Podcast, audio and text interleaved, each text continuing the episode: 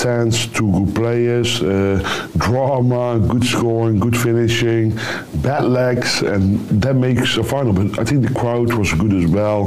Yeah, that makes finals like this, and I think also the crowd deserved uh, tense game like this, and I'm happy I was uh, the winning one.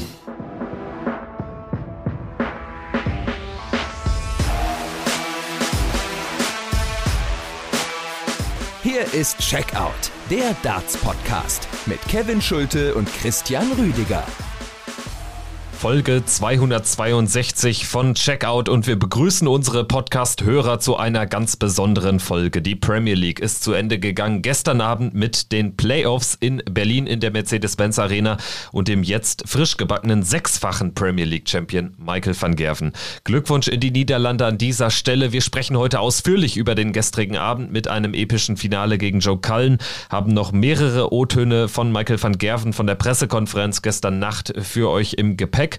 Zweites ganz großes Thema dann heute der World Cup of Darts. Von Donnerstag bis Sonntag messen sich ja 32 Nationen in Frankfurt am Main. Also die inoffizielle Team-WM findet statt. Ein fantastisches Turnier in meinen Augen. Wir liefern gleich die große Vorschau. Wir, das sind meine Wenigkeit Kevin Schulte. Hallo an alle Hörerinnen und Hörer und hallo an meinen Podcast-Kollegen Christian Rüdiger. Hi. Hallo Kevin, ich grüße dich. Checkout der Darts Podcast könnt ihr natürlich bei sport1.de und in der Sport1 App hören und auf sämtlichen Podcast Plattformen. Hinterlasst uns gerne eine 5-Sterne Bewertung bei Apple und Spotify, wenn euch dieser Podcast gefällt. Dieser Podcast erscheint wöchentlich wie immer. Danke fürs Einschalten, danke für die Treue. Für Anregungen sind wir jederzeit offen. Schreibt uns gerne bei Instagram. Christian, hast du denn erstmal den gestrigen Tag gut verarbeitet, bevor wir jetzt gleich über das Sportliche sprechen, über den gestrigen Abend im Allgemeinen? Main. Es war ja dann doch ein ziemlich langer Abend, gerade für dich. Dein Weg nach Hause wäre ja dann doch ein bisschen länger als meiner. Ja, ein, ein wenig. Also ich war dann so gegen vier Uhr in der Früh war ich dann wieder äh, zu Hause angekommen. Dann natürlich auch schon mit der Anreise. Also da war ich, man kann fast sagen, 24 Stunden ähm, in Folge sozusagen, also 24 Stunden am Stück auf den Beinen. Das hat man dann schon äh, gemerkt und auch gespürt. Aber trotzdem, das war, finde ich, ein sehr intensiver Tag natürlich auch, aber er hat sehr viel Spaß gemacht, weil gerade dann auch dieses Finale, was dann Van Gerven und Cullen gespielt haben, so ein, so ein Stück weit ich will nicht sagen, diese Playoffs gerettet hat, aber wirklich den Fans dann auch noch mal eine richtig intensive, spannende Partie gegeben hat, weil das ja in den Halbfinals leider nicht ganz so vom Ergebnis der Fall gewesen war. Ja, so ähnlich habe ich es auch äh, zusammengefasst in meinem Text, äh, in meinem Erlebnisbericht sozusagen für ntv.de heute. Und zwar habe ich auch geschrieben, die Halbfinals waren einfach langweilig. Ne? Und dementsprechend musste dann auch so ein Finale kommen. Das allerdings hat wirklich äh, für vieles entschädigt, war ein episches Endspiel und wir werden das gleich noch natürlich in aller Tiefe und äh, Schärfe analysieren. Vielleicht erstmal äh, vorab, wenn wir so ein bisschen den Tag chronologisch äh, Revue passieren lassen. Du warst ja dann schon auch gegen Mittag da gestern, hast den Nachmittag über schon viel aufgesogen vor der Mercedes-Benz Arena da in der Nähe des Ostbahnhofs. Hast ja auch die vier Protagonisten des Abends schon getroffen. Also die, die die vier Halbfinalteilnehmer sozusagen bei den Match-Vorbereitungen erwischt. Erzähl mal ein bisschen, es gab ja dann doch die eine oder andere durchaus kuriose Szene. Ja, genau. Also ich habe insgesamt drei der vier Playoff-Teilnehmer ähm, gesehen, weil ich da auch noch ein bisschen, ja, mich auch ein Stück weit erkundigt habe. Ich war da in dieser Gegend von Berlin noch nicht gewesen. Das heißt, das war auch für mich sozusagen mein allererstes Mal an der Mercedes-Benz Arena beziehungsweise in der Umgebung. Da ist dann auch diese große Mall dann nebenan, wo man dann was essen gehen kann, wo man einkaufen gehen kann. Und äh, ja, da bin ich einfach mal so ein bisschen, weil ich Mittag schon da war und die Playoffs gingen dann erst abends los, hab so ein bisschen, bin so ein bisschen da geschlendert, hab mal so geguckt, was, was gibt es da denn auch alles in den verschiedenen Straßen. Und äh, da ist mir dann auch Johnny Clayton äh, begegnet auf diesem Mercedes-Platz. Der war wohl, äh, so wie das ausgesehen hat, einkaufen oder hat sich wohl irgendwo was zu essen geholt, weil er hatte eine Tüte noch in der Hand, wo er dann äh, wieder Richtung Hotel gegangen ist. Da habe ich ihn noch mal ganz kurz angesprochen gesprochen, habe ihn auch nochmal äh, gesagt, dass ich mich sehr bedanke für das Interview, dass das auch geklappt hat. Vergangene Woche, da war auch wieder sehr, sehr nett, sehr höflich, hat sich da auch ganz kurz äh, die Zeit genommen für einen kleinen Schnack. James Wade, der war mit äh, Matt Elkin, der ist ja in diesem riesengroßen Management, wo da auch José de Sousa, Glenn Duran, Dimitri Vandenberg ähm, mit dabei ist. Der war zusammen mit äh, Matt Elkin, ist da auch so ein bisschen über den Mercedes-Platz äh, geschlendert. Ich glaube, die waren auch mal was, was essen gewesen. Ähm, da habe ich mich auch ganz kurz mal mit, mit James Wade noch äh, unterhalten. Also ich fand auch, das war man, man hat ihm angemerkt, es ist einer, der, der gern seine Ruhe haben möchte, aber trotzdem sehr nett, sehr höflich dann auch war, wo du, wo du auf ihn zugegangen bist, wo man sich dann auch ganz kurz miteinander unterhalten äh, konnte. Und äh, Van Gerven, das war der einzige, den ich, den ich nicht so wirklich gesehen habe in, in dieser Zeit. Russ Bray, John McDonald sind da auch mal ein bisschen da noch in, in dieser Gegend, äh, haben sich da noch ein bisschen die, die Zeit vertrieben. Und Joe Cullen, der ist mir dann zum ersten Mal aufgefallen, als der dann so, ich glaube, das war äh, gegen, gegen 17.30 Uhr oder so Ortszeit ist er dann äh, mit seinem Rucksack Richtung Halle. Also ich glaube, das war auch einer der ersten Spieler, die dann sich aufgemacht haben in die Mercedes-Benz Arena, um sich dann einzuwerfen. Also das war so, so ein bisschen mein Eindruck, den ich da sammeln konnte, wo ich auch noch ein bisschen, ja, sozusagen Kraft getankt habe für die Ruhe vor dem Sturm, der das sozusagen noch war, bevor es dann richtig losging. Gegen 19.30 Uhr begann ja dann der Einlass. Äh, für uns Pressevertreter ging es dann etwas äh, später los, aber wir waren dann ja auch schon ähm, ja, am späten Nachmittag zusammen. Ich bin ja dann auch schon frühzeitig gekommen und es war ja unglaublich äh, voll und das lag nicht nur am Dart, sondern auch an irgendeinem Event in der Verti Music Hall, wo irgendeine bekannte Sängerin äh, gesungen hat, aufgetreten ist und dementsprechend äh, vermischte sich dieses sehr junge äh, Fanpublikum von dieser, ähm, von dieser Sängerin mit dem Darts-Publikum. Also war eine durchaus lustige Szenerie vor Ort, aber ich habe jetzt auch nicht irgendwie erlebt, dass es äh, jetzt zu chaotisch da gelaufen ist. Also ich glaube, am chaotischsten äh, war der Presseeingang, denn der hat nicht so wirklich funktioniert.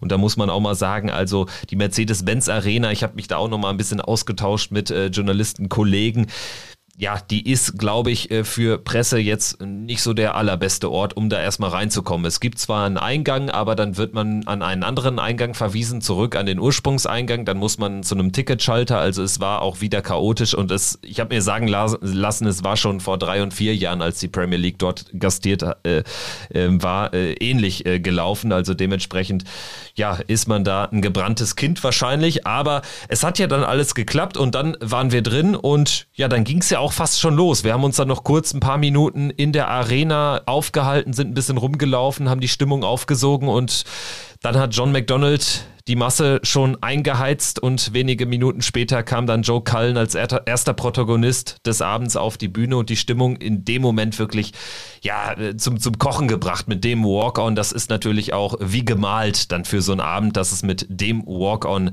dann losgeht mit so einem stimmungsvollen. Ja, da stimme ich zu 100 Prozent mit dir überein. Ich meine, dieses Lied Don't Look Back in Anger von Oasis und dann natürlich auch sozusagen zur Primetime läuft er dann ein, hat auch ein richtig gutes Spiel dann auch gemacht, der Rockstar. Also das war wirklich ein stimmungsvoller Auftakt gewesen und man hat auch gespürt, finde ich, den, den Fans, weil ich habe auch so ein, so ein paar gekannt, die dort waren, die Tickets schon hatten für die Premier League 2020 aber die dann wegen Covid nicht stattfinden konnte, 2021 dann eben auch nicht, also sozusagen seit ein paar Jahren jetzt gewartet haben und dann endlich jetzt wieder hin durften und dann war es nicht nur ein normaler, regulärer Spieltag, sondern gleich die Playoffs und dann startest du einfach ja mit einem der vielleicht stimmungsvollsten, äh, besten Walk-ons, die es aktuell gibt, ein und ich denke, das war wirklich ein würdiger Auftakt gewesen in diesen Abend. Definitiv. Die Stimmung also sehr gut und ähm, ja, die ein oder anderen hatten da auch schon durchaus einen im Tee, das muss man auch mal so klar sagen, aber das gehört ja auch zu einem gelungenen Dartsabend in Deutschland auf jeden Fall dazu. Trotz äh, sehr knackiger Bierpreise, also ein halber Liter hat 6,50 gekostet und 0,75, ein Becher 9,50, also da musste ich auch schon so ein bisschen schlucken, aber ja, da war ich dann auch umso froher, dass man da in hochoffizieller Mission unterwegs war und nicht als äh, Zuschauer, wo man dann äh, sich vielleicht dann doch mal ein Bier genehmigt. Aber gut, ich denke, wer auch immer äh, von euch, liebe Hörerinnen und Hörer, äh, vor Ort war, der wird uns vielleicht ja auch nochmal den ein oder anderen Satz äh, bei Instagram dalassen, wird uns interessieren, wie ihr es fandet. Bislang ähm, ist das Feedback aber grundweg positiv und es war ja auch fast ein ausverkaufter Abend. Wir haben ja auch mit Philipp Brzezinski von der PDC Europe mal kurz geplauscht und der meinte, ja, bis auf wenige hundert Karten sind alle weggegangen, also über 10.000 in Berlin. Ein würdiger Playoff-Abend, auch stimmungstechnisch. Und dann kommen wir zum Sportlichen und du hast es schon mal ganz kurz angerissen. Äh, John, Johnny Clayton ja unfassbar schlecht in die Partie gekommen gegen Joe Cullen. Dabei hatte Johnny Clayton im Interview hier bei Checkout ja vorab gesagt, ja, es wird wahrscheinlich erst relativ spät zu einem ersten Break kommen. Die Prognose ist jetzt äh, ziemlich schief gelaufen, denn Johnny Clayton hat überhaupt kein Land gesehen. 0 zu 6 Start und damit war dann schon früh klar, es würde ganz schwierig werden für den Sieger der Premier League Hauptrunde, für diesen überragenden Mann in dieser Saison. Aber ja, sein Formtief kam jetzt offenbar zur Unzeit. Joe Cullen gewinnt am Ende 10 zu 4 hat sogar vier Matchstarts verpasst bei 9 zu 3. Am Ende ist es der fünfte Matchstart, der sitzt zum 10 zu 4. Es war eine ganz klare Sache und nie gefährdet für den Rockstar, diese Partie zu gewinnen. Nein, die Partie hat sich in der Anfangsphase entschieden und genau das, was Johnny Clayton eben prognostiziert hat im Podcast oder zumindest so seine Prognose abgegeben hat, wo er gesagt hat, er denkt, dass die ersten fünf, sechs Legs mit dem Anwurf gehen werden, dass es am Anfang keinen Break gibt, hat nicht wirklich lange gehalten und das Verrückte war natürlich auch gewesen, dass Joe Cullen mit 6 zu 0 führt, aber er eigentlich nicht mit 6 zu 0 hätte führen müssen, Schrägstrich dürfen, weil Johnny Clayton auch die Möglichkeiten hatte, ein paar Lecks äh, zu gewinnen. Natürlich war Joe Cullen in der Anfangsphase und auch über das gesamte Match gesehen der, der bessere Spieler. Also das will ich da überhaupt jetzt nicht wegwischen oder so. Nur Clayton hätte es, hätte es ein bisschen vom Ergebnis her auch enger gestalten können. Aber es hat eben genau das nicht funktioniert, was normalerweise die große Stärke ist eines Johnny Clayton. Die, die Doppel, wenn er einen in der Hand hatte, der hat häufig nicht gesessen. Dann diese Zwei-Dart-Kombination. Ich weiß gar nicht, wie, wie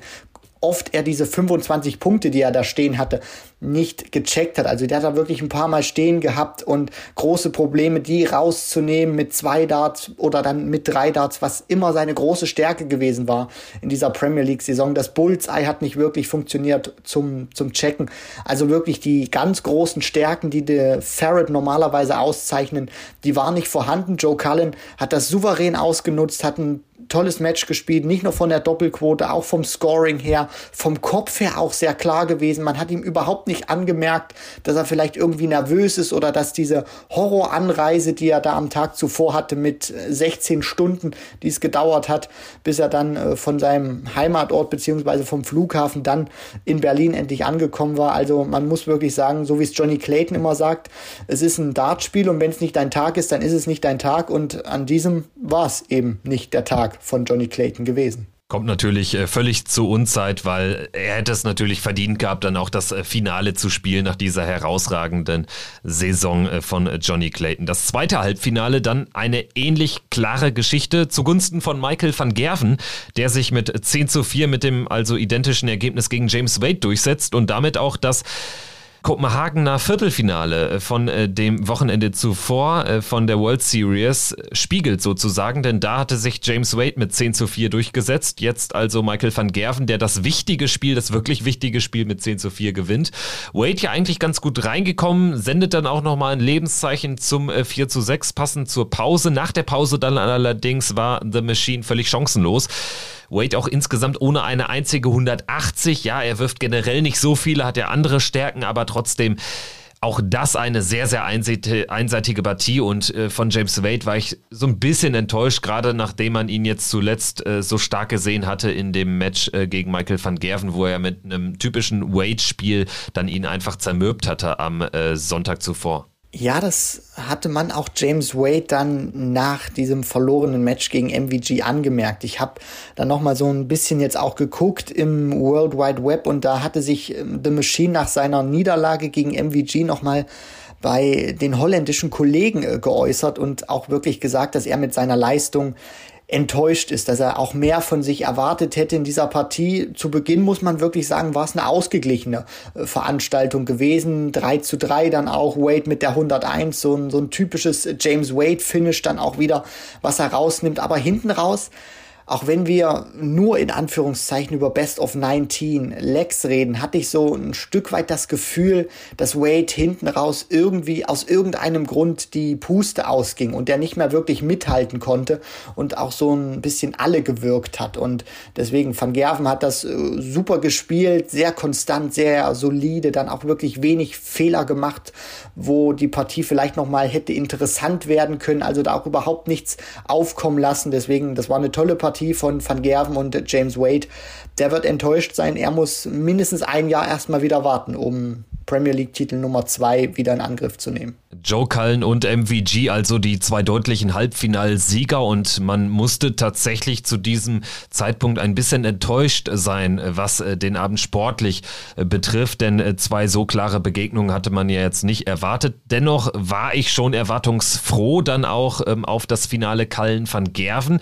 Ich hatte so ein bisschen die Tendenz zu Joe Cullen gelegt, also ich habe es Michael van Gerven nicht so richtig zugetraut, dass er A aus diesem zweiten Halbfinale kommt und dann einen Joe Cullen schlägt, der in diesem Abend ja fast nahtlos an die eine oder andere fast klinische Leistung äh, in, in anderen wichtigen Duellen angeknüpft hatte. Also wenn wir daran denken, dass Joe Cullen dieses Do-or-Die-Match am letzten Premier League-Spieltag hatte, dass er eigentlich auch schon gar nicht damit rechnen konnte, überhaupt in die Playoffs zu kommen, dann schafft er es durch wirklich einen tollen Erfolg dann gegen Peter Wright und mit dem Tagessieg äh, in der Woche zuvor.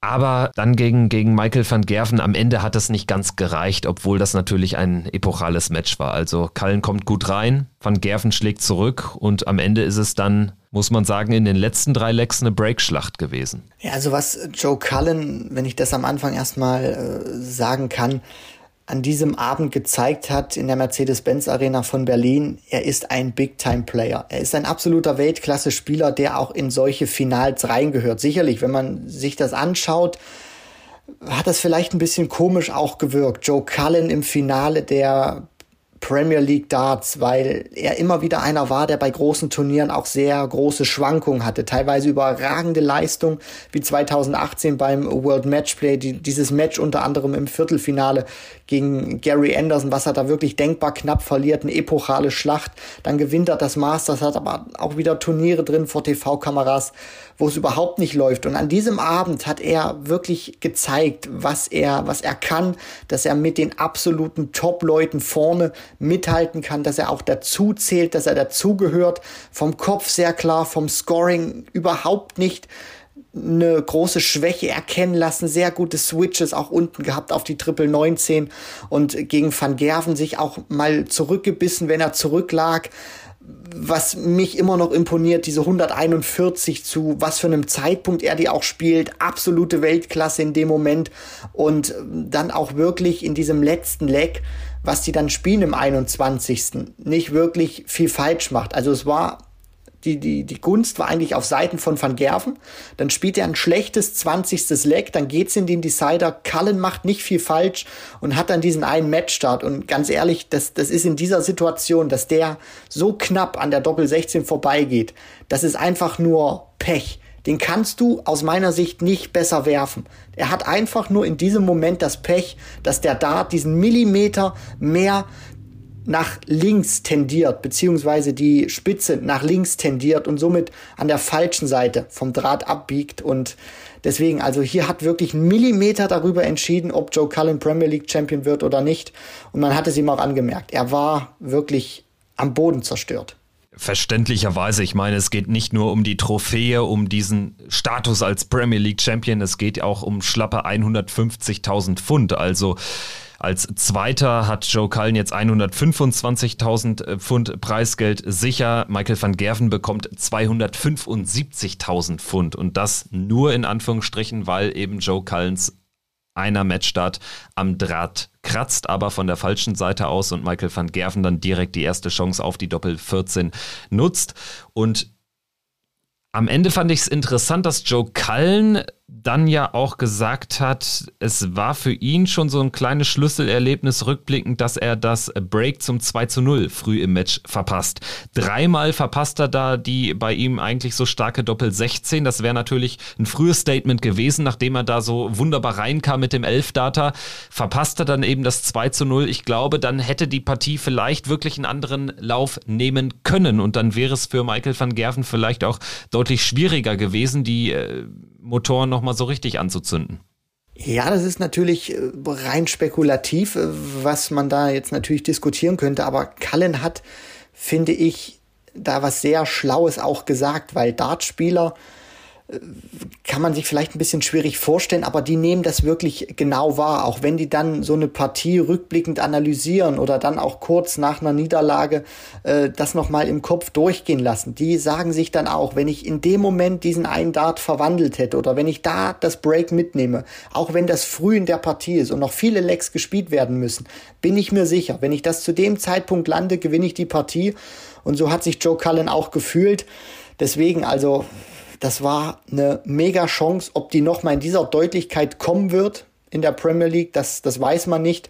Aber man muss alles in allem sagen, er hat eine herausragende Debütsaison gespielt, auch wenn er sich davon natürlich jetzt äh, wenig kaufen kann, nicht den Titel geholt hat, aber trotzdem äh, mega, mega performt. Schon sehr interessant auch, äh, wer sich jetzt alles in äh, den letzten drei Jahren im Prinzip seit Corona in ein Premier League ein Spiel gespielt hat. Also Joe Cullen ist der fünfte Debütant seit einschließlich 2020 im Premier League Finale. Das war Glenn Durant gegen Nathan Espinel, ein Debütantenball sozusagen 2020 ohne Zuschauer. Dann hatten wir im Vorjahr Johnny Clayton, der den Titel holt im Finale gegen Jose de Sousa und jetzt eben Joe Cullen bei seiner Debütsaison ins Finale gespielt. Fantastischer Erfolg, die Krönung die bleibt allerdings noch aus. Sprechen wir jetzt über den Mann, der sich gekrönt hat zum sage und schreibe sechsten Mal. Damit zieht er gleich mit The One and Only Phil Taylor.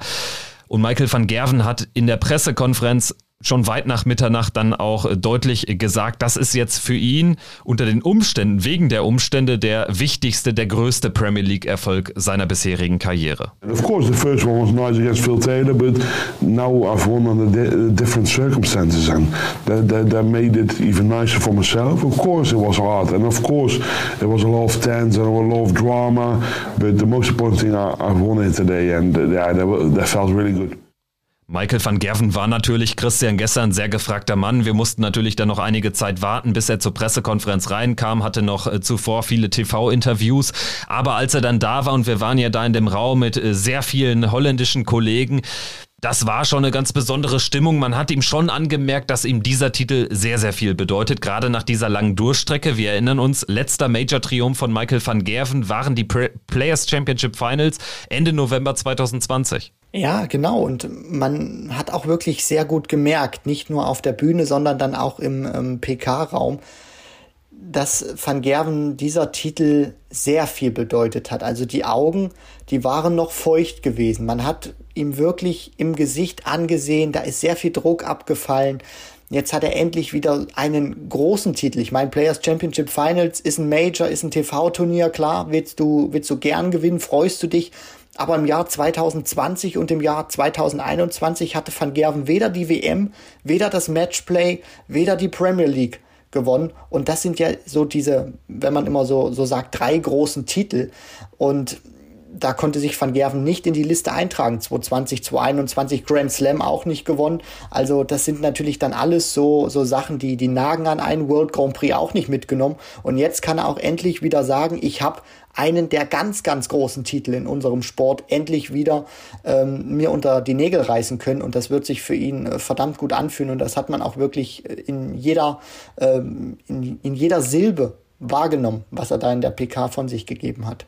Er hat die Worte auch relativ bedacht äh, gewählt für seine Verhältnisse, fand ich. Also er wollte auch schon das ein oder andere klare Statement loswerden, hat jetzt aber nicht gegen irgendeinen gestichelt, fiel auch auf. Das erlebt man ja auch gar nicht so selten bei ihm. Aber ja, also man hat ihm tatsächlich angemerkt, das bedeutet ihm sehr, sehr viel, weil jetzt einfach endlich mal wieder der große Major-Titel da ist.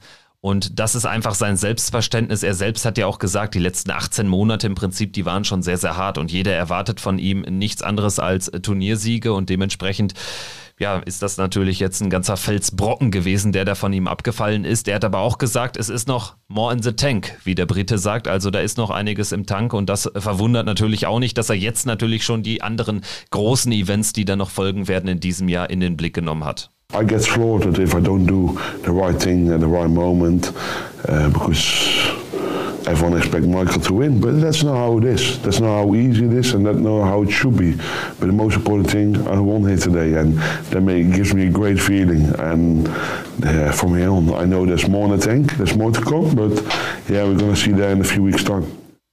Ja, in ein paar Wochen wird er dann also wieder am Start sein. Er unterzieht sich ja jetzt erstmal einer Handoperation vom Timing her natürlich jetzt auch perfekt gelaufen. Also er hat tatsächlich den vollen Fokus jetzt nochmal auf die Premier League Playoffs äh, gelegt und dann gegen Vormittag, Mittag heute, wir nehmen ja auf am Dienstag, am Tag nach den Playoffs, da ist äh, die Operation dann vonstatten gegangen an seiner Hand und das war natürlich dann gestern auch Thema. Wir hören mal rein. If I had a choice for not doing it, of course, but that's no choice. My, my doctor said to me, Michael, if you want to do this, and he's quite experienced, Dr. De Boer, he said to me, if it's not necessary, also already gave two injections. If it wasn't necessary, I wouldn't done, done it. But you still want to have a long career in front of you. Let it help you, and I'll make sure you're gonna do well and uh, with your hand and with everything. Christian, ich weiß nicht, wie du das siehst, aber ich glaube, mit Hinblick auf diese nahende Operation, die dann eben nur noch, er hatte ja zwischenzeitlich in der Pressekonferenz dann auf die Frage von Dan Dawson äh, gesagt, ja, die ist jetzt morgen in genau elf Stunden und 20 Minuten. Guckt er auf die Uhr, es war ein ganz lustiger Moment. Also in Anbetracht der Tatsache, dass da dann diese Operation im Hinterkopf vielleicht schon ist, ist es, glaube ich, ganz, ganz wichtig, dass er diesen Titel geholt hat, weil sonst gehst du da mit einem schlechten Gefühl rein. Das ist eh schon so eine mulmige, eine schwierige Situation. Man liegt jetzt nicht gerne im Krankenhaus und lässt sich operieren. Also dementsprechend, glaube ich, war das auch nochmal ganz, ganz wichtig und ist nicht zu unterschätzen. Ja, also da gehe ich, da gehe ich mit. Mental kann das für Van Gerven, gerade weil er aus einer sehr schwierigen Zeit für ihn persönlich kommt. Also für andere äh, wäre das wahrscheinlich äh, ein Karrierehoch gewesen, was sie da in den vergangenen 18 Monaten gespielt hätten. Aber ein Van Gerven misst sich eben an Titeln und die waren nicht so in der Regelmäßigkeit da gewesen in den vergangenen Monaten, wie er sich das vorgestellt hat. Und jetzt geht er natürlich auch oder ging er mit diesem Gefühl jetzt auch in die Operation, er hat die Premier League gewonnen mit einer kaputten Hand, beziehungsweise mit einer Hand, die nicht bei 100 Prozent ist. So, und das wird Van Gervens Selbstvertrauen wieder nach oben peitschen. Und auf der anderen Seite kann er sich dann natürlich auch sagen, oder wäre vielleicht die logische Schlussfolgerung, dass er dann so denkt, dass er sagt, ja, ich gewinne die Premier League, spiele zweimal in der Finals Night ein 99er Average mit einer kaputten Hand. Jetzt wartet mal ab, bis hier Dr. de Boer, was er gesagt hat, das Ding wieder zu 100 Prozent Friesen fertig macht und dann geht's aber wieder richtig los. Also das kann natürlich auch sein, dass Van Gerven dann sagt, wenn das Ding wieder vollkommen heile ist, dann äh, werde ich wieder richtig loslegen und dann wird mich im Prinzip keiner mehr aufhalten, weil ich habe ja jetzt selbst die Premier League gewonnen und ich war nicht bei 100 Prozent. Also ganz genau äh, hatte er es mit einem Karpaltunnelsyndrom äh, zu tun und er verspürt deswegen, oder die Konsequenz ist, dass er ein Kribbeln in seiner rechten Wurfhand und in äh, seinem Arm verspürt und das tritt halt immer mal wieder unregelmäßig auf. Und es geht einfach für ihn darum, dass er natürlich auch in 10, in 15 Jahren noch auf diesem Niveau spielen will. Und sein Arzt hat ihm offenbar gesagt, wenn er das jetzt nicht operieren lässt, dann kann er nicht dafür garantieren, dass es immer wieder kommt in immer häufigeren äh, ähm, Abständen. Und dementsprechend ja, hat er sich dann da offenbar überzeugen lassen und hat das ja auch ähm, sehr gut erklärt, dass es im Prinzip jetzt auch der richtige Zeitpunkt dafür ist. And he said to me, if you don't want to, and it comes back constantly quicker and quicker, he said to me, Michael, if you don't want to have any problems with it and don't want to have any uh, permanent nerve damage, you need to let yourself help and because uh, let it help because otherwise you only can create a bigger problem for yourself. And I can say, oh, it doesn't do anything to me now, but if I'm going to make it a bigger problem, you can't help it anymore. Then you're going to lose power in your hand, or for instance, or things like that. And I don't want to create that problem for myself. So that's why I thought hey, this is the right, the right moment for me to, to let myself, yeah, have the operation and make sure everything gets right. Und ich denke, ich spreche da für die ganze Darts-Familie sozusagen, auch für den einen oder anderen, der vielleicht jetzt nicht Michael, Michael van Gerven-Fan ist, aber wir wünschen ihm natürlich an dieser Stelle auch da eine gute Besserung. Er hat dann auch nochmal gesagt auf die Frage von holländischen Kollegen, wie er denn jetzt die Zeit verbringt, wo er jetzt auch den World Cup ja auslässt und wo er jetzt generell natürlich erstmal dem Arm, der Hand Ruhe gönnen muss nach der Operation. Da hat er einfach gesagt, ja, bei Netflix gibt es ja noch genug zu tun und wahrscheinlich wird ihn seine Familie auch ordentlich ordentlich auf Trab halten, da mache ich mir keine Sorgen. Christian, ich würde sagen, wir haben jetzt über die beiden Hauptprotagonisten des Abends, über die Finalisten gesprochen, über äh, den Champion und den, den Runner-up, äh, Joe Cullen. Lass uns doch vielleicht, bevor wir jetzt gleich über den World Cup äh, sprechen, lass uns doch nochmal so ein Gesamtfazit der Premier League 2022 ziehen. Das Ganze war ja jetzt ja die gewohnt monatelange Veranstaltung. Es ging los am 3. Februar in Cardiff und endete jetzt mehr als vier Monate später in Berlin. Und es war ein ganz neues Format. 16 Nächte, 16 Tagessieger und dann am Ende die Playoffs. Acht Spieler insgesamt waren nur noch dabei. Würdest du sagen, Premier League ist besser geworden, schlechter oder gleich geblieben, was das sportliche Niveau betrifft? Das wäre erstmal meine erste Frage. Darüber lässt sich ja auch schon trefflich diskutieren, denke ich. Was das Sportliche angeht, fand ich, war mehr Würze drin. Ich meine, vorher hatte ich noch nicht diesen Vergleich. Als es angekündigt war, fand ich es ein bisschen schade, weil eben diese Besonderheit, dass du in der Premier League beim einzigen Turnier im Jahr ein Unentschieden erzielen kannst, nicht mehr da ist. Jetzt, wo ich dieses Format auch gesehen habe, eine ganze Saison, muss ich schon sagen, dass es mir gut gefallen hat, dass man keine Unentschieden mehr erzielen kann, weil du auch sozusagen jetzt eine größere Aussagekraft haben kannst, nicht mehr hier, da holt sich irgendwie ein Spieler äh, keine Ahnung, äh, an den ersten fünf Spieltagen irgendwie viermal ein Unentschieden und gewinnt dann einmal oder so, sondern du weißt dann wirklich entweder gewinnen oder verlieren. Du hast, finde ich, eine, eine größere Aussagekraft über die Leistungsfähigkeit, über die ähm, Ergebnisse eines Spielers, als das noch im vergangenen Jahr der Fall war. Und ich finde, es war auch sehr viel Würze äh, drin gewesen, weil es immer sehr viel Spannung auch äh, gegeben hat. Natürlich, worüber man vielleicht ein bisschen streiten kann oder was man, was man kritisch sehen kann, ist, dass du teilweise wirklich Partien hattest, wenn du richtige Dauerbrenner hattest, wie Michael van Gerven oder Michael Smith. Ich glaube, die haben siebenmal gegeneinander gespielt. Also das, das ist dann schon heftig. Andere Partien nicht so häufig, weil die auch nicht so oft dann oder so, so weit gekommen sind wie ein Gary Anderson zum Beispiel.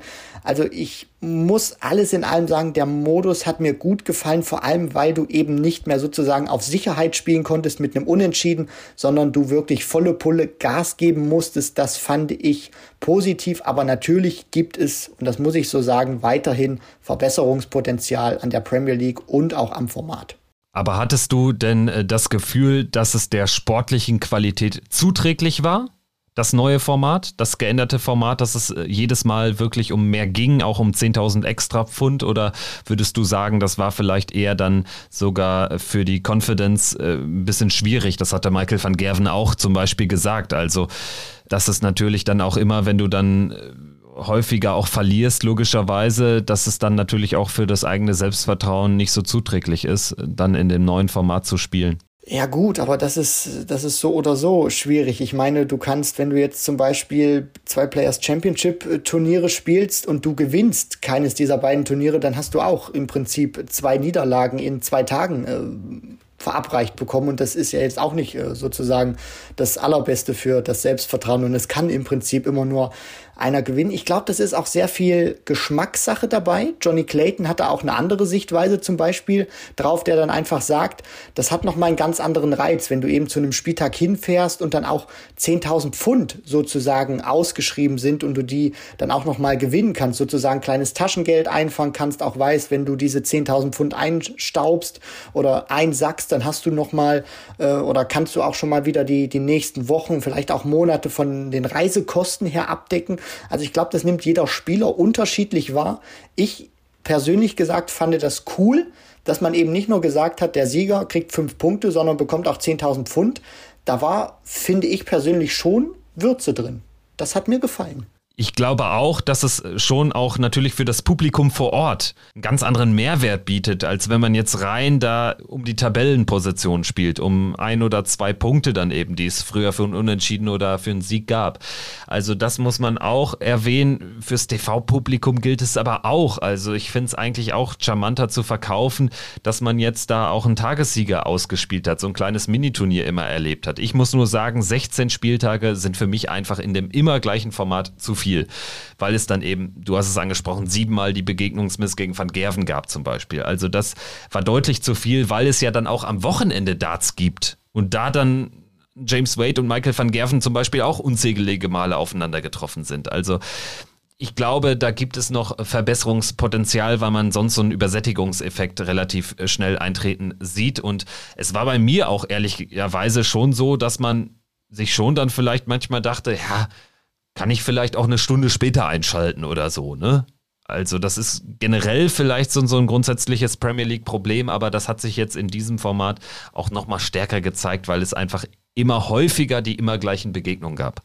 Ja, das ist ein guter Punkt, den du dann auch ansprichst, weil die, die Gefahr ist dann natürlich immer wieder groß, wenn du dann vielleicht auch nur immer wieder dieselben Spieler siehst und dann auch sehr häufig gegeneinander, dass sich das äh, für den Fernsehzuschauer abnutzt, weil die Premier League, muss man auch sagen, ist ein Premium-Produkt für die PDC, die immer donnerstags läuft, dann natürlich auch in Deutschland im frei empfangbaren Fernsehen. Und wenn du dann einfach auch mal abends auf der Couch sitzt oder im Sessel und vorbeisetzt und dann hängen bleibst, weil du das einfach cool findest und dann einfach erstmal so zu sagen die Premier League konsumierst als dein Einstiegsprodukt oder als dein Einstiegsturnier und du dann auch irgendwie die Frage suchst, gibt's da noch mehr oder gibt's da nur diese acht und äh, warum spielen die immer dieses gleiche Format? Also es ist schon, es ist schon wirklich teilweise richtig gut gelöst worden von der PDC mit den 10.000 Pfund zum Beispiel, dass man ein bisschen mehr Würze reinbringt in die Abende, dass man eben auch sagt, dass man kann nicht mehr auf Unentschieden spielen oder gibt's nicht mehr.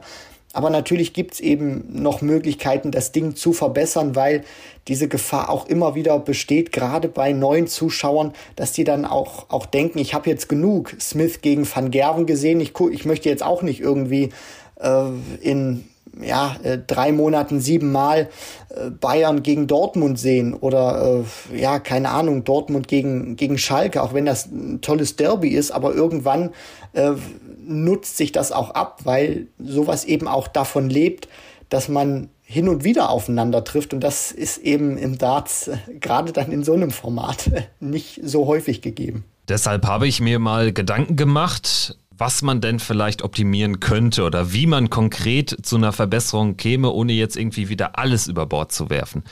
Ich finde grundsätzlich diesen Gedanken, jede Woche ein Mini-Turnier, einen Turniersieger, einen Abendchampion auszuspielen, den finde ich gut. Und auch das Format First to Six, finde ich, bewährt sich. Das ist irgendwie knackig, das ist dynamisch, das macht Lust zuzuschauen. Man kann auch so ein bisschen mal einfach beim Durchseppen kurz hängen bleiben, wenn man mal an diese ja, noch nicht Dart-Fans, noch nicht Dart-Community denkt, die vielleicht dann auch über so einen Abend in diesen Sport in den Bann gezogen wird. Ich glaube aber auch, dass man bei acht Spielern angesichts der unglaublichen Dichte in der Weltspitze sagen muss, das sind zu wenige. Und deswegen habe ich mir gedacht, warum erweitert man nicht die Premier League auf 16 Spieler? Und man spielt trotzdem immer nur mit acht Spielern pro Abend. Das heißt, man würde 16 Spieler nominieren, diese aber in zwei gleich starke Gruppen sortieren. Und diese Gruppen spielen dann immer jede Woche ein Champion aus. Es wird in Woche 1 und 3 und 5, 7, also in den ungeraden Wochen, spielt die Gruppe A, der Pool A sozusagen, und in den geraden Wochen spielt der Pool B. Am Ende kann man dann sagen, wir schieben nochmal vor dem großen Premier League Playoff-Abend in Berlin oder in der O2 oder sonst wo, schieben wir dann nochmal so ein, so ein Viertelfinale, so ein Playoff-1-Abend ein, wo dann irgendwie der Erste aus Gruppe aus Pool A gegen den Vierten aus Pool B spielt und so. Also die besten acht qualifizieren sich dann erstmal dafür und die vier Sieger qualifizieren sich dann für den großen finalen Abend, der dann vielleicht wieder in Berlin stattfindet. Das wäre mein konkreter Vorschlag, weil es würden sich doch so viele Spieler auch finden. Also gehen wir mal von den acht Spielern aus, die es dieses Jahr gepackt haben. Da ist ein Dimitri Vandenberg nicht dabei, da ist ein Rob Cross nicht dabei, da ist ein Luke Humphreys nicht dabei, Dirk van Dijvenbode vielleicht nächsten Espinel wieder. Also man käme doch locker auf 16 Spieler, wo man sagt, hier, das ist eine coole Gruppe und daraus kann man dann irgendwie zwei sehr, sehr gleichwertige und sehr attraktive Turniere zimmern. Und dann hat man eben das Problem gelöst, dass jeder Spieler nicht mehr wöchentlich ran muss, sondern dass man eben dann mehr Abwechslung einfach kreiert. Wie siehst du das? Die Idee, zumindest den Rohbau, finde ich gut, dass man sozusagen auch Spielern dahinter die Möglichkeit ähm, gibt, mehr TV-Präsenz zu ergattern, weil man muss ja auch sagen, gerade in so einer Zeit jetzt, wo du World Series Turniere hast und wenig jetzt auf dem aktiven Circuit gespielt wird, was Ranglistenturniere angeht, ist für viele Spieler Sendepause oder die haben sehr wenig Turniere. Die einzigen, die im Prinzip immer unterwegs sind, das sind die Topspieler, Wright, Price, Van Gerven. Smith natürlich, Wade, Anderson, Clayton, da wird dann immer ein bisschen auch mal durchgemixt bei solchen World Series Events. Clayton hatte jetzt unter anderem auch mal frei gehabt in Kopenhagen. Aber dass man eben auch mal Spielern ein bisschen Luft gibt, dass man eben auch mal sagt, hier, äh, regeneriert euch vielleicht auch mal, weil ich glaube, das würde den Averages auch ganz gut tun. Wir hatten in der Premier League teilweise Spieltage, wo keiner über 100 gespielt hat. Jetzt in der Playoff Night, finde ich, war das eine gute Qualität auch gewesen. Cullen der Einzige, der über 100 gespielt hat, beziehungsweise dreistelligen Average gehabt hat. Und wie du es eben jetzt auch schon gesagt hast, also du hast massig Spieler, die das machen können. Espinel ist zwar beispielsweise nur die 18 der Welt aktuell spielt, aber wie ich finde, herausragende Darts. Damon Hatter ist jetzt vielleicht für den einen oder anderen nicht der attraktivste Spieler, weil er eben nicht so schnell wirft. Aber so what? Das ist mir in dem Moment äh, egal, Damon Hatter spielt herausragende Darts. Er braucht ein bisschen länger, aber er kriegt sie genauso präzise dahin. Ryan Searle hat gezeigt, was er für ein, äh, für ein Zocker ist, die du schon angesprochen hast. Humphreys, Chizzy, äh, Cross natürlich, Noppert, Vandenberg. Gucken wir uns Kopenhagen an. Großartig gespielt. Äh, Fallon Sherrock, das wäre immer noch eine Möglichkeit für die PDC, dann auch zu sagen, man äh, bringt sie da rein, ob man das jetzt gut findet oder nicht. Und was man dann auch machen könnte, das würde ich vielleicht noch ergänzen, weil mir dieses dieser, dieser Modus, der, der früher auch war, finde ich, gerade auch dieses allererste Premier League Finale, da hast du First to 16 gespielt. Also schraub die Lex ruhig nochmal nach, nach, nach oben oder wenn sich vielleicht auch die Zeit findet, dann macht nicht eine Finals Night daraus, sondern ein Finals Weekend, dass man eben sagt, man spielt die Viertelfinals am Freitag, die Halbfinals am Samstag, dass man dann eben auch mit der Leckdistanz ein bisschen nach oben geht und das Finale am äh, Sonntag und dann macht man eben statt äh, First to 11, dann macht eben die Matchplay-Distanz draus, First to 18. Das guckt man sich doch auch gerne an. Die Qualität wäre geil, also es gibt Möglichkeiten. Die PDC wird jetzt wahrscheinlich äh, das jetzt nicht nehmen und sagen, hier, Checkout, äh, tolle Idee, machen wir nächste Saison. Aber es zeigt, es gibt Möglichkeiten, um das auch noch äh, in der Zukunft äh, modifizieren zu können. Was natürlich dagegen sprechen könnte, ist die Tatsache, dass natürlich das Preisgeld jetzt nicht ins Unermessliche steigt und nicht jetzt einfach verdoppelt werden äh, könnte wahrscheinlich und dementsprechend müssten die einzelnen Spieler mit weniger Geld Vorlieb nehmen. Also könnten natürlich auch die kompletten Elitenspieler eher so ein bisschen dagegen sein. Aber trotzdem, ich denke, man muss natürlich da auch mit möglichen Vorteilen locken und wenn wir daran denken, wie oft zum Beispiel ähm, einzelne Spieler aus der Premier League dann am äh, folgenden Wochenende aus dem European Tour Event kurz kurzfristig rausgezogen äh, haben, dann sieht man ja schon so eine leichte Gefahr der Übersättigung. Also ich denke, das wäre vielleicht eine tragfähige Alternative, ohne jetzt irgendwie komplett am Format der einzelnen Abende und am Format dieser Miniturniere zu rütteln. Christian, Frage.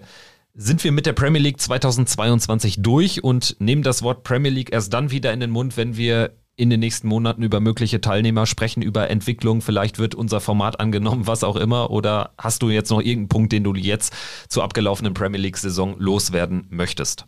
Nein, wir können zum nächsten Tagesordnungspunkt übergehen. Genau, und der heißt World Cup of Darts. Wir haben jetzt ganz bewusst jetzt auch das Nordic Darts Masters hier nicht mehr groß erwähnt. Also wir haben es ja an der einen oder anderen Stelle kurz mal gesagt, zum Beispiel Wade Sieg gegen Van Gerven oder so, aber das war jetzt auch nicht äh, das, das größte Turnier. Also Dimitri Vandenberg gewinnt es gegen Gary Anderson. Das soll es auch gewesen sein. Und jetzt machen wir weiter mit dem zweiten großen Thema der heutigen Folge, der World Cup of Darts 16. Juni geht's los. Das ist Donnerstagabend. Wenn ihr das hört, wahrscheinlich schon morgen oder so oder vielleicht auch heute.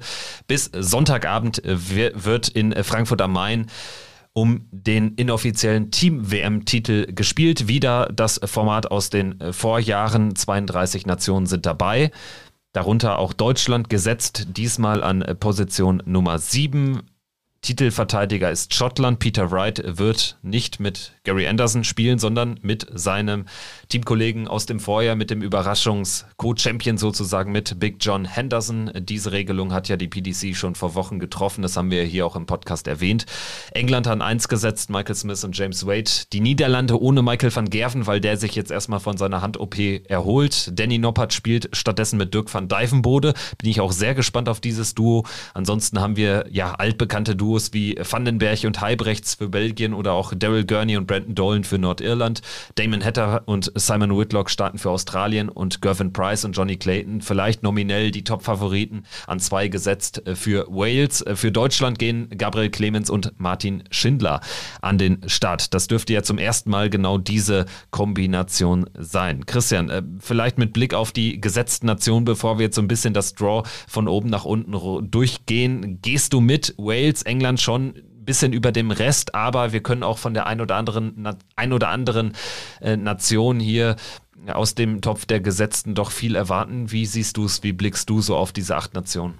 Ja, teils, teils. Also die Deutschen zum Beispiel mit Clemens Schindler können für sehr große Überraschung sorgen oder haben zumindest auch großes Überraschungspotenzial, sehr weit zu kommen. Ich meine, Schindler wissen wir alle, grandios gespielt, wenn Gaga auch zu seiner Form findet. Ich finde, man, man muss da hier und da auch immer schon realistisch bleiben beim deutschen Team und jetzt nicht irgendwie sagen, also Halbfinale Minimum das sind immer noch zwei Spieler, die mitten in der Entwicklung sind. Deswegen, aber die haben sehr viel Potenzial bei diesem Turnier, auch sehr viel Schaden anzurichten. Die Schotten für mich große Unbekannte. Nicht nur was macht John Henderson, sondern in welcher Form befindet sich Peter Wright. Henderson jetzt zumindest äh, am ersten Tag der äh, Players Championship Turniere am Dienstag mal wieder ein Lebenszeichen von sich gegeben. Australien schätze ich wirklich hoch ein. Hatter, Whitlock. Whitlock auch zuletzt wieder gut unterwegs gewesen. Hatter eine Bank. Ähm, ich finde, die können im Team auch sehr viel bewirken. Das macht die Belgier auch aus meiner Sicht gefährlich, die im Team sehr gut agieren können. Darauf baue ich auch so ein bisschen bei den Niederländern, bei Noppert und Van Dijvenbode, dass die im Teamverbund stärker sind und vielleicht so diese 1 zu 1 Qualitäten, die sie jetzt im Vergleich zu einem Price oder Clayton jetzt nicht 1 zu 1 haben können, aber das eben im, im Team vielleicht wettmachen und für mich wirklich die größte Nation, vielleicht sogar, sogar noch vor den Walisern. Da lege ich mich wirklich fest und gehe da sogar mit der Setzliste, weil für mich im Verbund Wade und Smith aktuell formstärker sind als Clayton und Price. Clayton in einer tollen Form, aber Price gefällt mir aktuell nicht so sehr.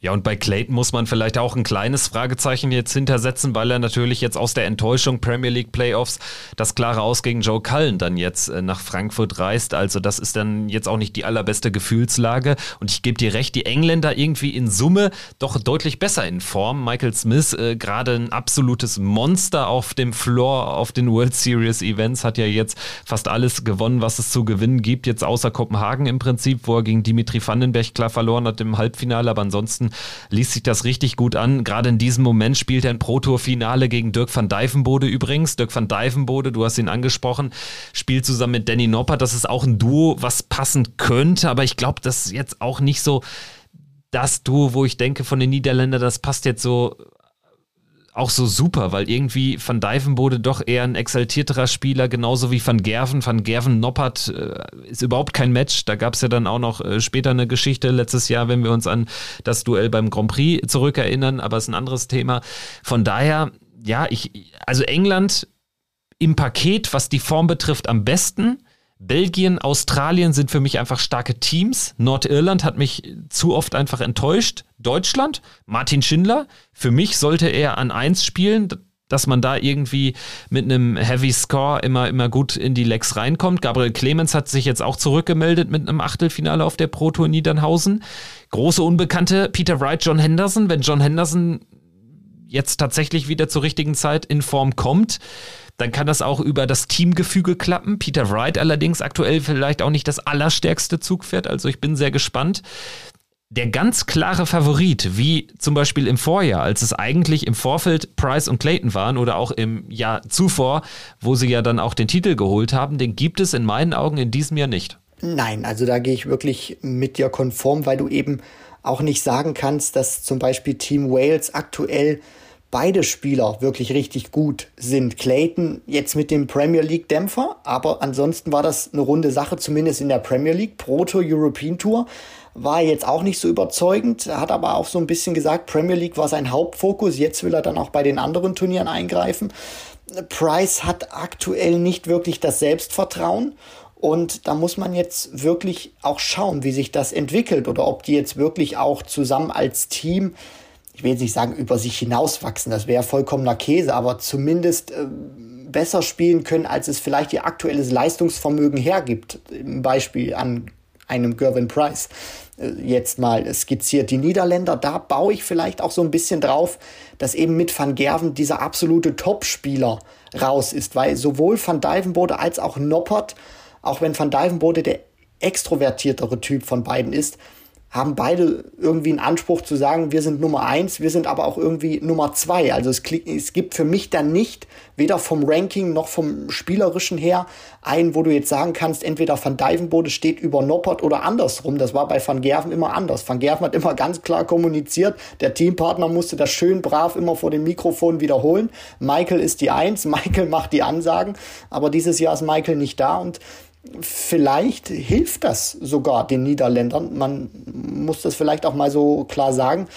Und es lässt sich festhalten, es wird sicherlich ein sehr interessanter World Cup werden, weil die Rahmenbedingungen auch bei den Top-Teams nicht unbedingt immer so positiv jetzt im Vorfeld sind. In der Tat ein sehr spannender World Cup, wenn man sich das so anschaut. Und ich würde sagen, wir werden jetzt, wie angekündigt, erstmal das äh, Draw, die Auslosung von oben nach unten durchgehen, ohne jetzt auf jede Nation en Detail einzugehen. Aber fangen wir an mit England. Michael Smith und James Wade treffen auf Adam Gavlas und Karel Sedlacek, die für Tschechien antreten. Und Tschechien für mich eines der stärksten ungesetzten Teams, also in dem Format Best of Nine Legs, First to Five. Also das kann ein böses Erwachen geben. Da sollten Michael Smith und James Wade sofort zur Stelle sein, aber mit einem Power-Scoring vom Bully Boy, der ja aktuell super in Form ist, sollte das irgendwie gelingen für mich Tschechien die deutlich höhere Hürde als dann ein mögliches Achtelfinale, wo es ja dann auch erstmal die zwei Einzelmatches gibt gegen entweder Lettland oder Ungarn. Lettland äh, wird getragen natürlich von Madas Rasma, der mit Nauris Gleglu spielt. Völlig unbekannter Mann, also der hat noch nichts ausgerissen, spielt zum ersten Mal im Fernsehen. Ungarn, Gergely, Lakatos und Nandor Presch, das dürfte für die beiden auch gelten. Also da sehe ich keine Gefahr. Die spielen einfach um einen Achtelfinalplatz, aber ähm, ja, England muss vor Tschechien ein bisschen aufpassen. Ja, das ist so ein bisschen die Gefahr, weil der Modus auch nicht äh, sehr groß ist, beziehungsweise noch nicht wirklich viele Lecks gespielt werden, wenn man da die Anfangsphase auch ein bisschen verpennt, vielleicht noch nicht den Rhythmus hat, auch noch nicht so im Teamgefüge ist, weil die Tschechen, die werden sich, denke ich, auch ähm, zu zweit vorbereitet haben, beziehungsweise ein bisschen eingespielter sein.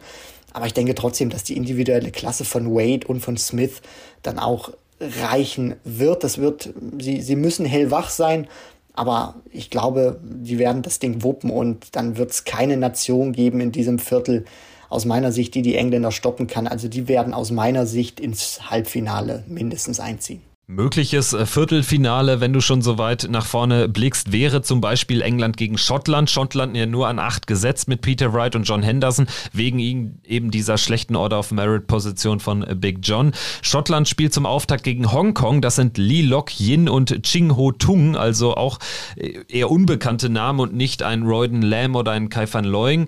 Das muss Schottland und das werden sie sehr wahrscheinlich auch deutlich gewinnen. Also da gibt es keine zwei Meinungen. Portugal gegen Italien Italien äh, haben wir dann noch in diesem Achtel. Portugal spielt natürlich mit José de Sousa an 1 und Vitor Geronimo hat den Qualifier gewonnen gibt sein Debüt Italien, das sind äh, Giuseppe Di Rocco und Gabriel Rollo. Gabriel Rollo habe ich mal gehört, aber auch beides total unbekannte Namen. Also ganz ehrlich, Schottland müsste sich hier schon selbst schlagen, wenn sie nicht ins Viertelfinale kommen. Also es kann ja eigentlich nur irgendwie gegen Portugal nicht klappen wegen des Sousa, aber die brauchen halt auch noch einen zweiten Punkt in einem möglichen Viertelfinale. Das sehe ich alles nicht. Ja, und man muss auch sagen, dass äh, José de Sousa aktuell wirklich weit von seiner Form entfernt ist, die er 220 oder auch 221 hatte. Deswegen, das wird nicht, kann ich mir zumindest nicht vorstellen oder wäre für mich eine Überraschung, wenn er wirklich dieser herausragende Faktor ist, der dann den Portugiesen auch Punkte sichert. Äh, so, so, so ein Duell zum Beispiel, wenn jetzt irgendwie die Schotten oder beide so einstellen, dass es zum Duell kommen würde, De Sousa gegen, gegen Wright. Da wäre für mich De Sousa in der aktuellen Form, auch wenn Wright schwächelt, der klare Außenseiter. Also De Sousa bringt auch auf dem Floor aktuell keine guten Ergebnisse. Die müssen sich wirklich strecken. Man kann sich da nicht auf den ehemaligen Grand Slam Champion aus meiner Sicht wirklich zu 100 Prozent verlassen. Wie weit wird sich denn Belgien strecken müssen? Belgien an vier gesetzt. Dimitri Vandenberg und Kim Heibrechts, das altbekannte Duo. Sie spielen zum Auftakt gegen Japan. Toro Suzuki kennen wir aus dem Ellipelli. Der spielt an der Seite von Tomoya Goto. Das ist ein ganz unbekannter Mann, einmal mehr ist natürlich Belgien der haushohe Favorit, aber Japan auch mit unbekannten Leuten. Wir haben es gegen Deutschland zum Beispiel im Vorjahr gegen Gabriel Clemens und, und äh, Max Hopp gesehen. Japan immer für eine Überraschung gut, sollte man nicht unterschätzen, gerade in diesem kurzen Format. Ansonsten haben wir noch das Duell Polen gegen die USA. Natürlich ein namhafteres Duell, drei Tourcard-Holder damit von der Partie. Die USA hat zwei von ihnen, Danny Baggish, Jules van Dongen ganz neues Duo und Polen spielt mit Christoph Ratajski, der an der Seite von Sebastian Bielecki spielt, weil Bielecki hat ja mit seinem UK Open Viertelfinaleinzug in der Order of Merit äh, die polnische Nummer 2 errungen. Also Ratajski natürlich auch seit Monaten außer Form. Trotzdem, das klingt nach einem sehr guten Duo. USA bin ich sehr gespannt. Baggish Van Dongen auch sehr unterschiedliche Typen. Bin, bin gespannt, wie die so zusammen performen. Das können die Amerikaner auch gewinnen, wenn es gut läuft, wenn sie gut reinkommen. Dann gegen Belgien mutmaßlich, wäre aber vermutlich für beide Nationen Endstation. Ja, das äh, sehe ich auch so. Also sicherlich äh, Polen, die USA haben jetzt beide aktuell nicht die herausragenden Spieler in der Einzelform mit dabei, haben aber, das macht den World Cup zumindest in der ersten Runde noch aus, diesen Teamgedanken. Aber, und das ist eben dieses große Problem, die Belgier sind einzeln qualitativ richtig gut, aber sind im, im, sind eben auch im Team eine richtige Bank, die verstehen sich gut, die sind eine äh, eingeschworene Einheit, deswegen äh, sehe ich da nicht viel zu holen für die anderen Nationen. Belgien ist da für mich in diesem Viertel der große Favorit. Australien nominell der große Favorit in äh, dem nächsten Segment. Die an fünf gesetzten Damon Hatter und Simon Whitlock spielen gegen Litauen. Darius Labanauskas und Mindaugas Barauskas, die um ein Haar im Vorjahr fast Wales rausgeschmissen hätten im Achtelfinale. Also Labanauskas trägt natürlich das Team. Barauskas die ganz klare Nummer zwei und hat natürlich nicht das Format, ein PDC-Spieler zu sein. Dementsprechend sehe ich da Australien auch äh, klar vorne in dem Doppel, zumal Hatter Whitlock auch ein Doppel ist was sich auch gegenseitig äh, vielleicht befruchten kann. Zwei unterschiedliche Typen, die aber, ich glaube, sich dann auch angemessen okay verstehen für so ein Event. Schweden gegen Südafrika, durchaus interessantes Duell für mich. Schweden da Favorit. Larsson, Engström, das ist zwar Duo, was, wo, wo keiner eine Tourkarte hat, aber beide spielen relativ viel auf der European Tour und haben da auch schon die eine oder andere sehr gute Leistung gebracht. Für mich ein ziemlich ausgeglichenes Doppel im Verhältnis zu vielen anderen ungesetzten Nationen. Auch besser deshalb als Südafrika mit Devin Peterson und Stefan Vermark. Also wenn es optimal läuft, ist für mich Schweden auch so ein potenzieller Viertelfinalist. Also die können überraschen. Ja, das, das Problem, was ich bei den Schweden eben sehe, das kann natürlich auch ihr Vorteil sein, ist, der Modus ist nicht äh, oder spielt den Favorit nicht immer so in die Karten, weil der Modus eben auch im Leck-Format dann in den Einzelnen sehr kurz ist. Trotzdem weiß ich nicht, ob dann auch über so eine kurze Distanz Engström oder Larsson dann auch eben im Verbund, also nicht nur in ihrem einzelnen Match, sondern dann eben Einzelmatch Engström, Einzelmatch Larsson plus ein potenzielles äh, Doppel, dann auch wirklich die Konstanz haben, gegen die Australier zu bestehen. Das sehe ich einfach nicht. Also für mich gehen da die Australier durch mit Belgien zusammen. Also die werden dann wahrscheinlich den äh, zweiten Halbfinalplatz äh, neben den Engländern wenn alles normal läuft, aus meiner Sicht ausmachen. Dann gehen wir in die untere Turnierhälfte. Die wird angeführt von Wales an zwei gesetzt. Price und Clayton spielen gegen die Philippinen. Das sind Lawrence Illigan, alter Hase, spielt zusammen mit RG Escaros, der sich in diesem philippinischen Qualifier mit durchgesetzt hat. Ja, die Philippinen immer ein sehr unterhaltsames Team, gerade wegen Illigan, aber gegen Wales natürlich logischerweise oder normalerweise auf der Verliererstraße. Österreich gegen Finnland ist das andere Duell. Der Sieger spielt dann mutmaßlich gegen Wales. Kann eigentlich für mich nur Österreich heißen mit äh, Mensur und Roby John.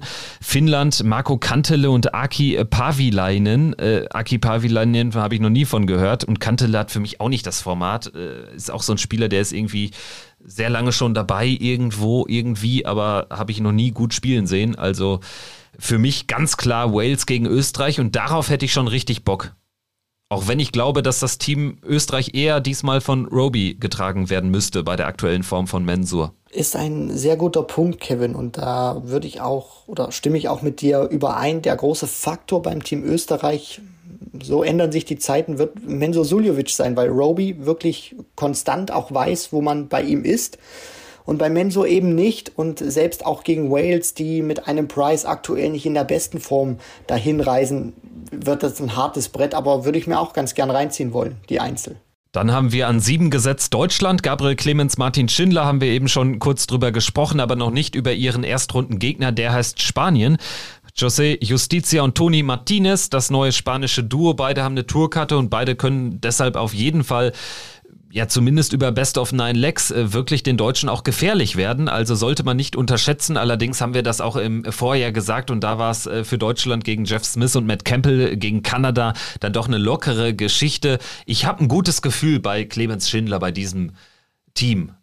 Trotzdem warne ich so ein bisschen. Ne? Also wenn du da nicht reinkommst und irgendwie schnell 2-0, 3-0 hinten liegst, äh, dann bist du auch schnell raus. Also das kann dir vielleicht gegen Lettland oder Ungarn bei allem Respekt oder gegen Italien nicht so einfach passieren. Gegen Spanien gibt es da eine kleine Gefahr aber schon. Das Ding ist eben auch zu anderen Nationen, die Spanier werden keine Angst haben vor der Ziellinie. Die, für die würde sich das auch, ich will nicht sagen normal anfühlen, aber die würden das auch, gerade auch ein José Justicia, der würde da nicht irgendwie Angstperlen äh, auf der Stirn bekommen, weil er jetzt drauf und dran ist, mit seinem Partner Deutschland irgendwie rauszukegeln. Was aber auch die Vergangenheit gezeigt hat, ist, dass Deutschland immer in dieses Doppel sehr gut reinkommen möchte, zum Auftakt sehr gut reinkommen möchte. Deswegen, wir werden sehr fokussierte und konzentrierte äh, Spieler sehen mit Martin Schindler und mit Gabriel Clemens. Die Gefahr ist dann natürlich nur, dass du vielleicht ein bisschen zu angespannt bist, aber ich denke, sie werden sich gut einstellen und dann werden sie das gegen Spanien auch machen. Sofern sie 2-0, 3-1 in Führung liegen, ich glaube, dann wäre schon mehr als die halbe Miete geschafft, weil Spanien dann gegen das Publikum auch spielt und ich glaube, dann sich nicht wird zurückkämpfen können, denn der Erfahrungsvorteil auf den großen Bühnen liegt natürlich ganz eindeutig auch bei Team Deutschland. Das wäre auch in einem Achtelfinale gegen Dänemark der Fall, denn das ist ein ganz junges Team. Wladimir Andersen, der sich die Tourkarte geschnappt hat, aber auf der Tour noch äh, nicht wirklich performen konnte und Andreas Töft Jürgensen, den kennen wir jetzt äh, von dem Nordic Darts Masters, den kennen wir auch aus dem Vorjahr, als er Kaugummi-Count da auf der Bühne stand und für Dänemark auflief. Dänemark muss allerdings erstmal an Singapur vorbei und da sprechen wir beim Thema Erfahrung über Paul Lim, Zusammen mit Harris Lim spielt er mal wieder und vertritt erneut Singapur. Für mich ein offenes Duell. In beiden Fällen sehe ich nicht die große Gefahr für Deutschland, wenn man die Auftakthürde Spanien nimmt. Also dann wird man auch ins Viertelfinale einziehen von der einzelnen Qualität sind natürlich Schindler und Clemens klar besser als dann auch die Einzelspieler Dänemark, Singapur. Mir, mir, mir fehlt auch ehrlich gesagt ein bisschen die Fantasie, weil eben Martin Schindler zu gut drauf ist und Gabriel Clemens auch wieder zu seiner Form finden kann. Und ich meine, so äh, ja negativ war das jetzt auch nicht gewesen in der Vergangenheit von, von Gaga. Also selbst wenn er da diesen Standard ans Board bringen kann, 94 zum Beispiel auch spielt, wobei man auch sagen muss, gegen Engström ist er dann, äh, hat er diesen 94 Average auch ein bisschen gespielt, weil er einzelne gute Legs dabei hatte. In der Konstanz hat es nicht ganz gepasst, aber trotzdem, das, ich will nicht sagen, müssen die Deutschen machen, aber es würde mich schon sehr wundern, wenn sie da irgendwie in Straucheln kommen oder verlieren würden. Sehr wundern würde mich auch ein Straucheln der Niederländer an drei gesetzt. Sie spielen gegen Brasilien, Noppert und Van Dijvenbode, also gegen Diogo Portella und seinen Partner Arthur Walle. Das Duo sehen wir jetzt auch schon äh, zum wiederholten Male. Portella, ja, der kann in einzelnen Momenten mithalten, Walle aber ganz und gar nicht. Dementsprechend kann das nur eine ganz klare Geschichte für die, die Niederländer werden auch ohne MVG. Achtelfinale, das wird dann mutmaßlich schon enger gegen Irland oder Kanada. Irland ja auch vor ein paar Jahren mal im Finale gestanden, vor drei drei Jahren müsste es gewesen sein. Das sind erneut Willie O'Connor und Steve Lennon, wahrscheinlich aber auch zum letzten Mal. Und ich glaube, es wäre für Irland besser, wenn Keen Barry einen der beiden ersetzen würde. Der ist für mich dann doch äh, deutlich stärker aktuell als ein Steve Lennon.